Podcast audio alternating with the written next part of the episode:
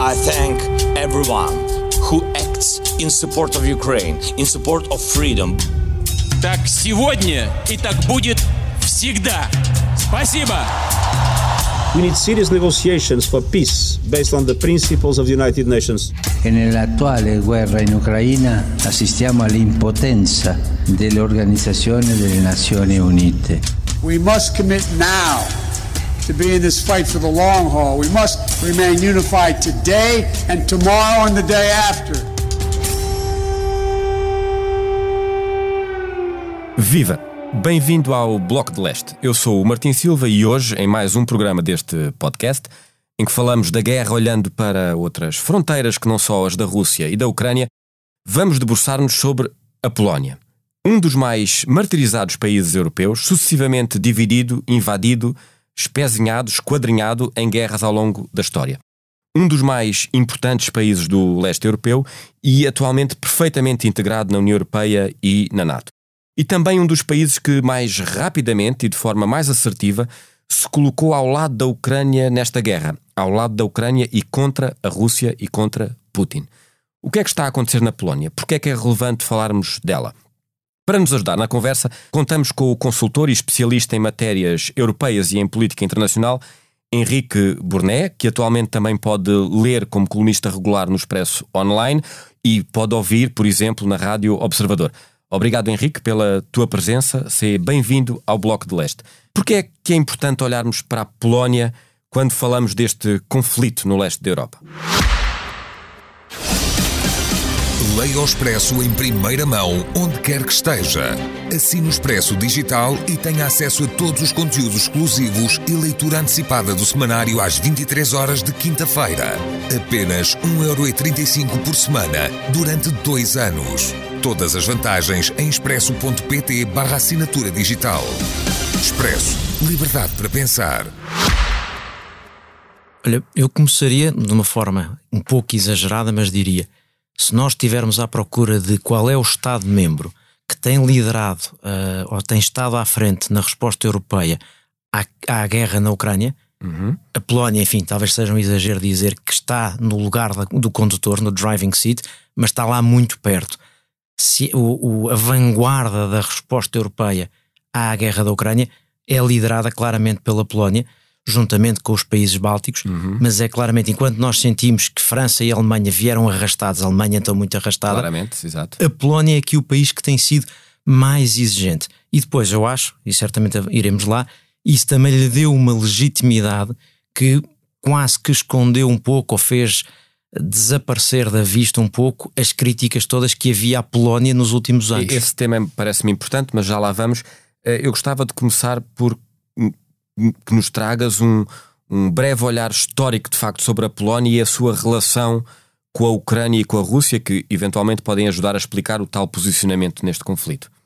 Tu, tu há pouco descrevias a Polónia de uma maneira muito acertada. Não sei se os polacos gostarão de se lembrar dessa descrição, mas acho que é uma, uma boa descrição de um país que já foi grande, que já teve peso, que vem desde a Idade Média com relevância, que tem fronteiras que uh, disputou várias vezes e que várias vezes foi ocupado de um lado e do outro, ora pela Rússia, ora pela Alemanha nazi, e portanto teve vários momentos de tensão. Além disso, teve, no período entre guerras, entre a Primeira e a Segunda Guerra, uma situação de tensão com a Ucrânia, e a, e a Polónia vai-se fazer um pouco em oposição em termos de, territorial em oposição à Ucrânia. No entanto, isso não parece ter deixado marcas no pós-90, no pós-89-90, uhum. Porque a Polónia tem sido, desde sempre, não é de agora, o país que tem querido manter a ligação com a Ucrânia e puxar a Ucrânia para o lado do Ocidente. Ou seja, se há algum país na União Europeia que tem tentado que a Ucrânia faça parte do, do Ocidente, que é uma tensão que tem existido uhum. na Ucrânia desde a sua independência, a Polónia é esse país, portanto... Aliás, eu lembro aqui uma, uma declaração recente do presidente polaco, eh, que ele disse, estou a citar, pessoalmente não descansarei até que a Ucrânia passe a ser membro da União Europeia. E, portanto, uma declaração mais ousada do que muitos outros líderes europeus nesta altura, talvez. Eu acho que os polacos, tal como os bálticos, por razões diferentes, os bálticos, então, esses faziam parte mesmo da, da URSS, da União das Repúblicas Socialistas Soviéticas, portanto, faziam mesmo parte a Polónia, sendo o maior país de leste, tem uma noção muito grande do que, é que foi a sua perda de soberania. Na prática, era uma perda de soberania o estar sob a influência e o domínio uh, uh, da Rússia, da Rússia soviética. E, portanto, percebe e compreende o que é que se passa na Ucrânia, porque se houve alguma coisa que eles sempre disseram, e eu, eu fui trabalhar para Bruxelas, para o Parlamento Europeu, uh, em 2004, e lembro-me de quando cheguei, uma coisa que os europeus da Europa Central e de Leste nos diziam insistentemente é que o problema não era apenas a União Soviética, era a Rússia também. Eles têm essa memória histórica. E, portanto, a, a, Polónia percebe que o que está a passar com a Ucrânia se está a passar com a Ucrânia, mas que se poderia passar com eles. Deixa-me deixa só interromper-te para, eh, para te citar a ti próprio, portanto acho que é uma interrupção uh, válida. Não seja eu a fazê-lo, já não é mau. num recente artigo uh, uh, publicado da tua autoria no Expresso Online, em que dizes exatamente isso. A reação dos bálticos, dos polacos e de outros europeus do centro e do leste do continente à invasão russa da Ucrânia é, acima de tudo, uma questão de identificação. Eles sabem que podiam ser eles. É, é exatamente isso. Eu acho, de facto, acho isso. Acho que estes países andaram a avisar-nos que a Rússia continuava a ser um perigo, têm dito isto desde o dia em que entraram na União Europeia e estão convencidos, os bálticos, inclusivamente, têm noção de que há um discurso na Rússia sobre aquilo nunca lhes devia ter sido dado a independência. Da, da Grande Rússia. Da então. Grande Rússia. Aquilo fazia parte, era da Rússia, não havia que dar a independência.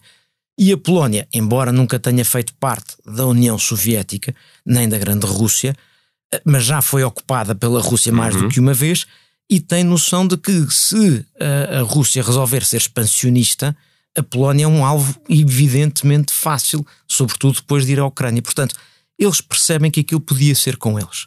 E eu acho que isso é uma coisa que nós não percebemos. E isso ajuda a, a, a explicar, pelo menos em parte, o facto da posição polaca ser uma espécie de ponta de lança uh, do que é hoje a aliança do Ocidente nesta guerra. É isso que dizias? É, completamente.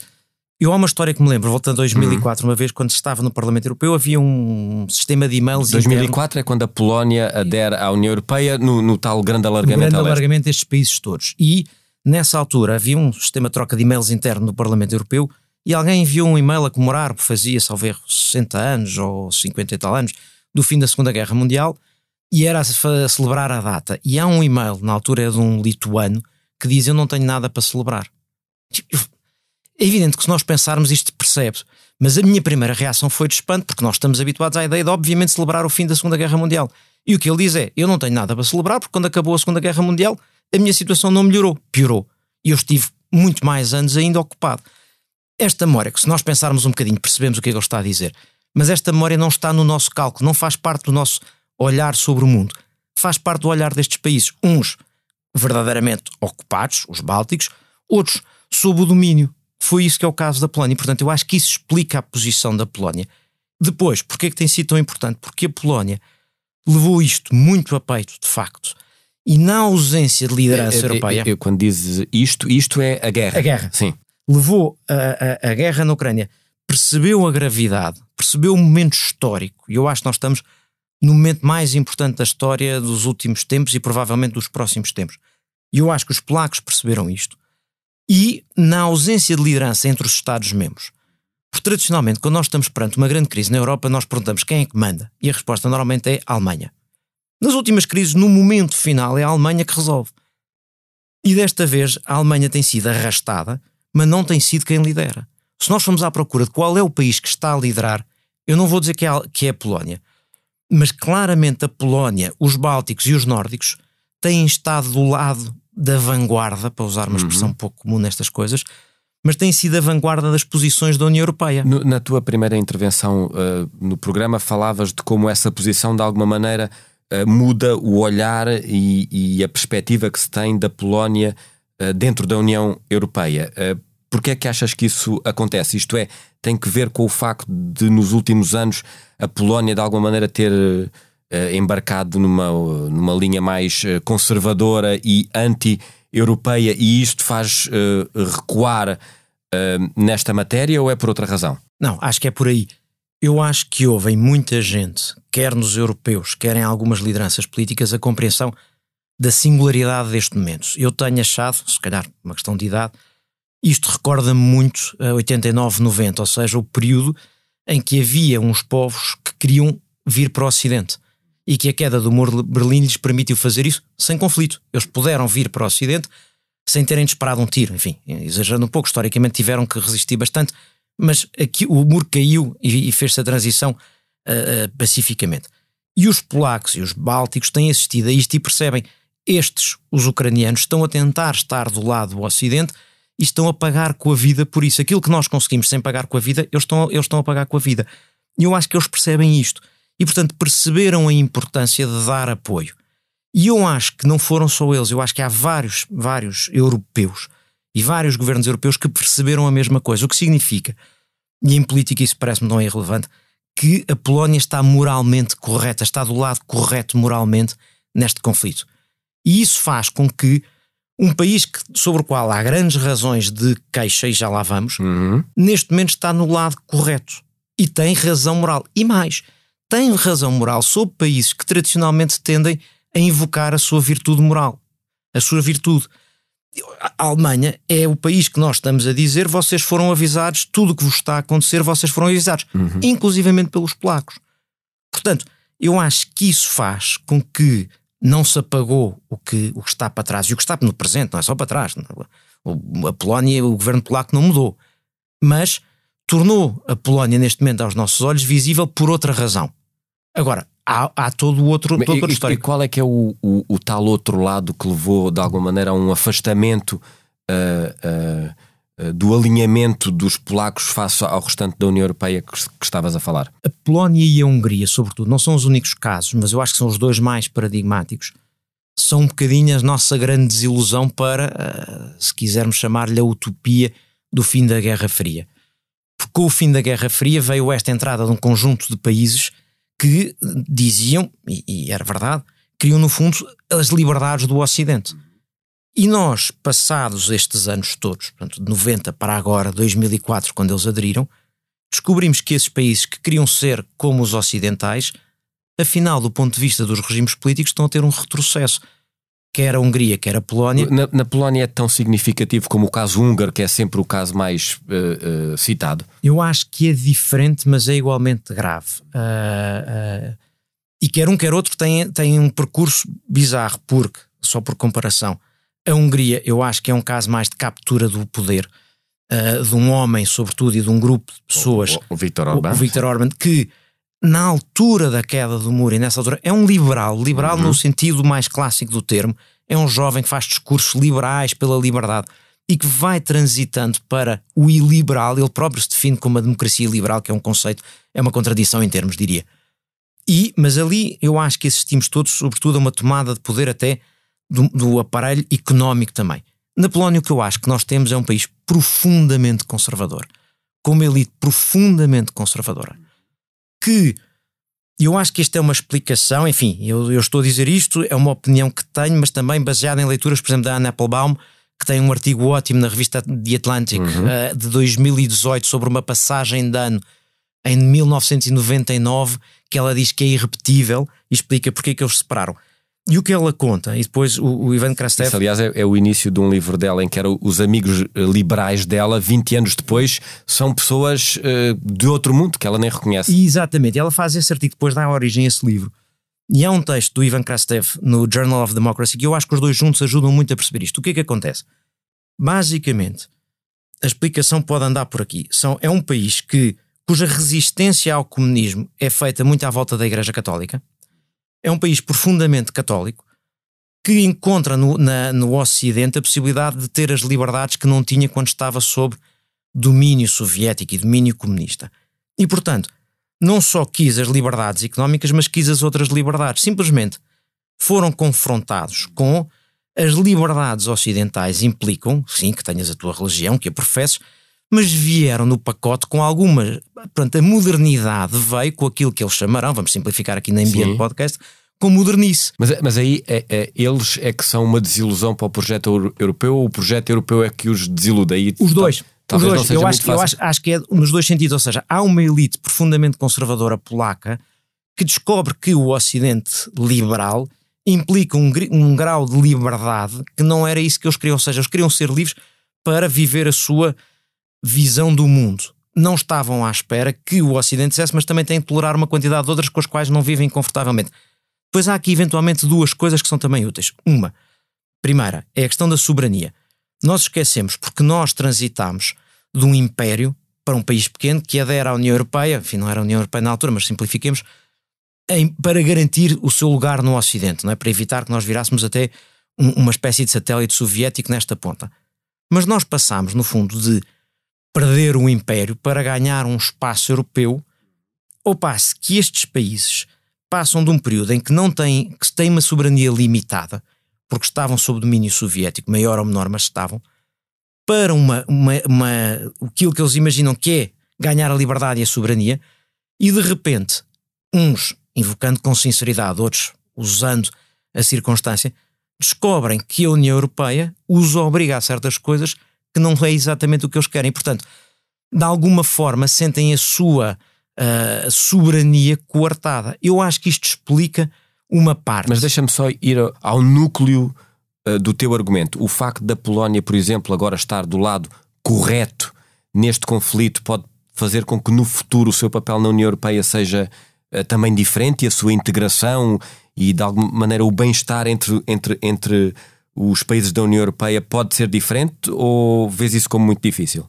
Acho, acho difícil porque acho que os fatores que levaram a Polónia para onde está hoje em dia, não na questão da guerra, no hum. resto, continuam todos lá. Claro. Aliás, deixa-me só acrescentar um que eu acho que ajuda também a lermos, que é a juventude.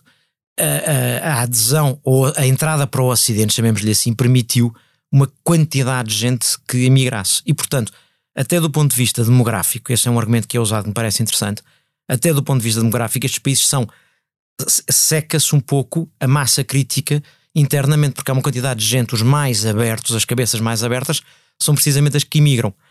Bom, e portanto, estas circunstâncias permanecem. O que pode aqui acontecer é que, na questão da Ucrânia, a divergência entre estes dois países que se têm apoiado mutuamente, nomeadamente na questão do, do acionar o artigo 6, que é o, o, que permite suspender um país por violação do tratado, nomeadamente na questão do Estado de Direito. E, e tem que ser por unanimidade, excepto obviamente do, da, da, parte interessada. Só que aqui tem havido um jogo, não é? Nem a Polónia votará contra a Hungria, nem a Hungria votará contra a Polónia. E portanto isto tem feito com que não valha sequer a pena no Conselho votar isto, porque se sabe que vai ser impedido. A questão que se coloca neste momento é que a Hungria é de facto o país que desalinhou completamente a União Europeia. Na questão da guerra. Na questão da guerra. Aqui a, a traição já é evidente. A Hungria já vai a Moscou falar com o Ministro dos Negócios Estrangeiros para negociar as questões energéticas. Portanto, há aqui uma traição. E repara que nós não podemos retirar desta, desta equação a questão pessoal. Porque a verdadeira liderança polaca é do gêmeo sobrevivente, o Kaczynski, cujo irmão morreu num desastre de avião que ele continua a achar que, se calhar, muito provavelmente, não foi um desastre, foi deitado abaixo pelos russos. E, portanto, a questão com a Rússia, para além desta questão histórica, para além desta questão política, ainda por cima tem este elemento pessoal do verdadeiro líder de facto da Polónia achar que lhe mataram o irmão gêmeo. Então, de alguma maneira, a, a, a aliança iliberal eh, do leste europeu entre a Hungria e a Polónia estará em risco uh, no futuro? Neste momento tem estado. Repara que uh, o grupo de Visegrado 4, que é o que reúne precisamente estes dois e depois a República Checa e a Eslováquia, não tem reunido no formato 4 precisamente porque os polacos não querem nada a ver com os húngaros neste momento. Agora, do ponto de vista ideológico, as semelhanças estão lá, as objeções a Bruxelas estão lá, resta saber se conjunturalmente a Polónia, para conseguir da União Europeia o apoio que quer para a, para a Ucrânia, uhum. está disposta e, além disso, incomodada como de facto está com a prestação da Hungria, está disponível para, de, para a, a abandonar esta aliança com a Hungria. E se fizer isso, e inclusivamente der alguns sinais, uns mais realistas, outros eventualmente não tão realistas, de que se afastou das tais comportamentos que violam o Estado de Direito, nomeadamente na questão dos juízes, que é, tem sido sempre uhum. o grande problema, que é o controle do sistema judicial, porque é no limite mesmo não só fazer as leis, mas garantir que a aplicação das leis é conservadora. Uhum. Se isso acontecer, talvez a Polónia encete um caminho diferente. Há ainda outra diferença grande. É que a oposição polaca, ao, a oposição, na Polónia, a oposição ao governo é muito mais forte do que na Hungria a oposição ao governo. Uhum. Portanto, há uma alternativa.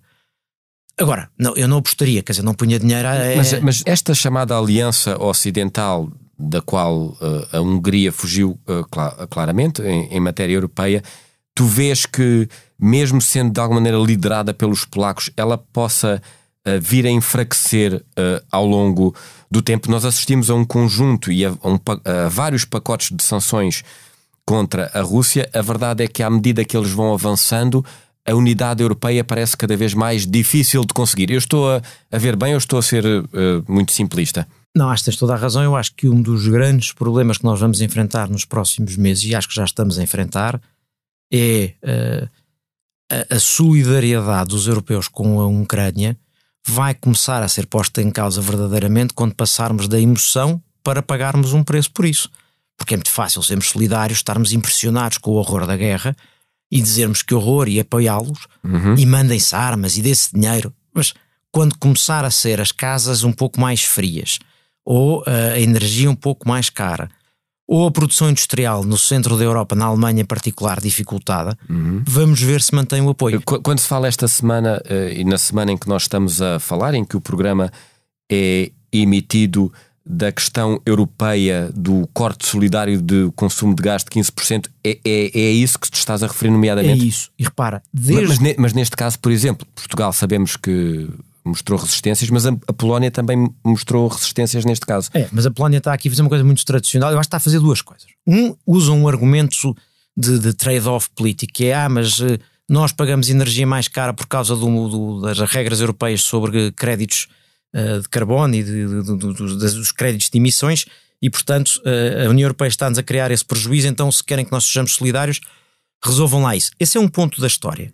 Mas eu acho que por trás há outro semelhante ao que foi no fundo, dito expressamente uh, pelo, pelo Primeiro-Ministro espanhol, que é a questão da, da responsabilidade moral, que é os polacos, no fundo, estão a dizer aos alemães: Nós avisámos-vos, nós andámos a dizer isto, nós andámos a dizer. Mas, em 2004, quando houve uma crise de gás com a Ucrânia uh, e estava em construção o Nord Stream, os polacos e os bálticos, na altura, disseram que o que a Alemanha está a fazer é uma traição. Porque a Alemanha está a garantir que vai ter acesso ao gás mesmo o que... Nord Stream era a maneira dos alemães terem acesso direto ao gás uh, russo, russo, através de um, de, um, de um pipeline que vem ali do, do, do, Mar do Norte e do Báltico, certo? E, portanto, evitando, não tendo que atravessar os países bálticos, nem a Polónia, nem a hum. Ucrânia. Hum. O que significa que no limite, era isso que eles achavam na altura que era esse o risco, no limite, a Rússia poderia cortar a torneira do gás a estes países para os chantagear por qualquer razão, para os pressionar, mas manter a Alemanha contente porque lhes mantinha gás. E eles, na altura, disseram: a Alemanha está a atrair-nos. Portanto, o que eu acho que eles aqui também estão a dizer à Alemanha é: vocês estão a pagar o preço do mal que fizeram a vocês próprios e que nós avisámos. E tu entendes que, de alguma maneira, hum, tu falas da questão energética, uh, mas eu gostava de ser mais concreto e até para concluir o programa, percebendo, hum, este inverno é decisivo para percebermos até que ponto é que a Aliança Europeia se mantém? É a questão energética?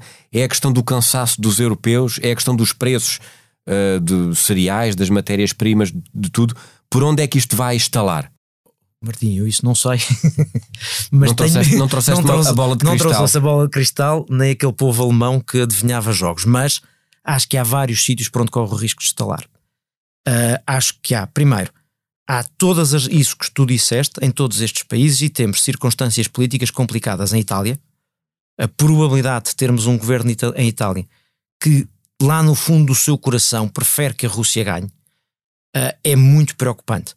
O mesmo se diga em França, onde há uma maioria na Assembleia, apesar de tudo, uh, de centro, no uhum. sentido que vai dos republicanos aos de Macron, que preenche o centro, mas há uma quase maioria às extremas que, de novo, lá no fundo do seu coração, prefere que a Rússia ganhe e, sobretudo, que o Ocidente e a NATO percam.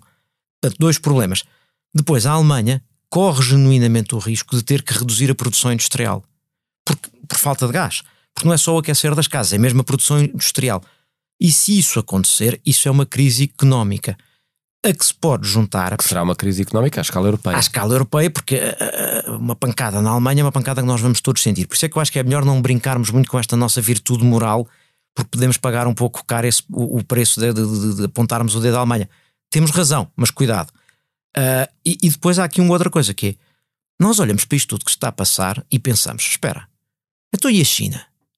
Porque a Alemanha depende do, do gás russo para produzir energia e do mercado chinês para grande parte das suas exportações. Portanto, o risco da Europa quebrar nos próximos tempos, por causa do presente e porque olha para o futuro, é grande. E eu acho que vai ser muito importante haver líder, liderança política que explique porque que, em tempo de guerra, e nós participamos na guerra não com os nossos soldados, mas com o nosso esforço, em tempo de guerra há custos que se pagam. E isto tem que ser dito. É aqui que os polacos. A tua têm... mensagem não será muito popular, embora possa ser acertada. Mas houve. É, é, repara, eu não digo que seja preciso um Churchill, Sim. mas o Churchill prometeu sangue, suor e lágrimas. Nós estamos a prometer um pouco de frio, gorros e luvas. Quer dizer, não é mesmo, mesmo nível de tragédia. Vai ser duro, eu acho que provavelmente vai. Mas nós precisamos de perceber, voltando ao princípio desta conversa, Uhum. como os polacos perceberam que esta guerra é existencial, não é um acidente ali ao fundo. É existencial e, portanto, é necessário combatê-la. O ponto é este, e os polacos perceberam isso. Para finalizar, vamos pedir ao Henrique Burnek que nos traga uma, uma ideia, uma dica, uma sugestão que nos ajude a conhecer um pouco mais da Polónia, além naturalmente do que ele já disse hoje aqui neste programa. A tua sugestão, Henrique, é? A minha sugestão é, com todos os riscos de erro de pronúncia, eu tentei, mas eh, não garanto que seja Krinica Zdroj, é qualquer coisa perto disto. Uh, Krinica Zdroj é um- uma estância uh, nas montanhas na Polónia, fica mais ou menos a 200 km uh, da fronteira com a Ucrânia e a uns 50, salvo erro, com a Eslováquia. É assim uma espécie de mini Sintra uh, nas montanhas que tem uma estância de, de ski, portanto pode fazer ski, e onde é organizado um, um- um congresso, um fórum económico uh, todos os anos, que é uma espécie, chamam-lhe uma espécie de Davos da Polónia. E eu estive lá há quatro anos e voltamos àquelas coisas que quando nós são os ovos de Colombo, não é? Quando olhamos para elas são evidentes. Mas eu nunca tinha ouvido falar tanto de Primeira Guerra Mundial como durante aqueles dias. Porque naquela parte da Europa as feridas da Primeira Guerra Mundial ainda persistem, enquanto para nós a Primeira e a Segunda Guerra Mundial são eventos dos livros de história, para eles as feridas e as marcas ainda estão lá.